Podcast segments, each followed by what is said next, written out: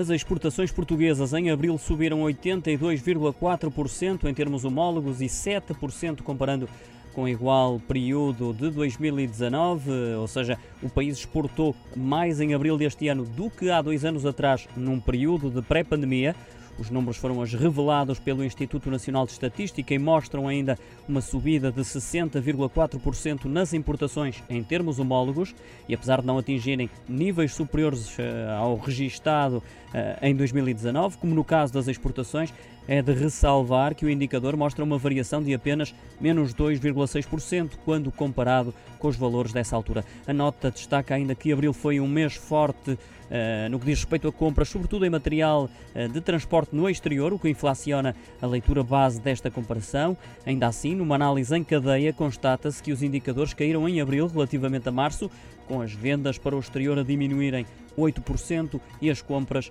3,8 pontos percentuais. Na mesma nota, o Instituto Nacional de Estatística mostra os valores da balança comercial de bens, que apresentam um déficit de 1 milhão 255 eh, mil euros, o que representa uma subida de 70 milhões de euros em relação ao período homólogo, mas também uma descida de 525 milhões comparando com abril de 2019.